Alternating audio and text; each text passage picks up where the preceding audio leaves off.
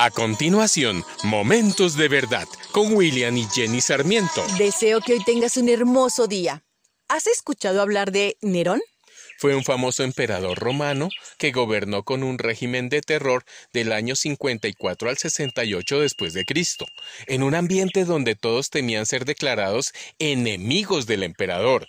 Fue un periodo de continuas sospechas y condenas políticas de conspiraciones y represión despiadada. En principio, Nerón no fue el hombre malvado que terminó siendo, pero el poder, el orgullo y los placeres lo convirtieron en un hombre despiadado. Poco a poco Nerón se hizo de una gran cantidad de enemigos dentro del poder y recibió el desprecio de una buena parte del pueblo, quien lo tildaba de loco.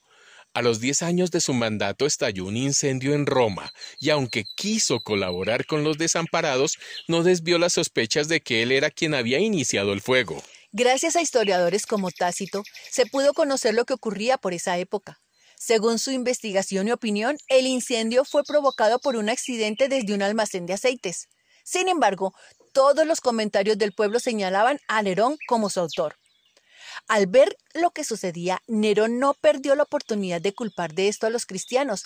Primero, porque los barrios donde ellos vivían no se quemaron, y por aquello que la gente no los quería, porque según ellos los cristianos odiaban a la raza humana. Esto porque ellos no se juntaban a celebrar prácticas paganas con ellos.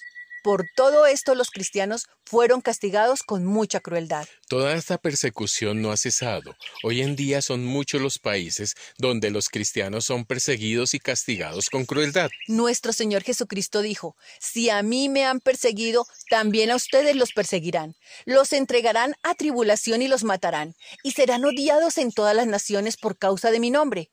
Y si has de saber que en los últimos días vendrán momentos difíciles.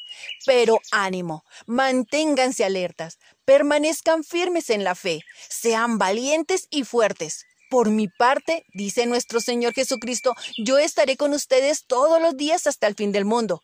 Pónganse toda la armadura de Dios para que puedan hacerle frente a las artimañas del diablo. Vamos a orar. Padre, gracias por tu palabra y por advertirnos sobre los tiempos en que vivimos. Pero tú, oh Dios de toda gracia, que nos has llamado a tu gloria, restauranos, ayúdanos a permanecer fuertes, firmes y estables hasta el día en que tú vengas. Oramos e intercedemos por nuestros hermanos judíos y los que no lo son. Todos los que profesamos tu fe, Señor, te lo pedimos en el nombre de Jesús. Amén. Acabas de escuchar Momentos de Verdad, una palabra de vida para tu espíritu.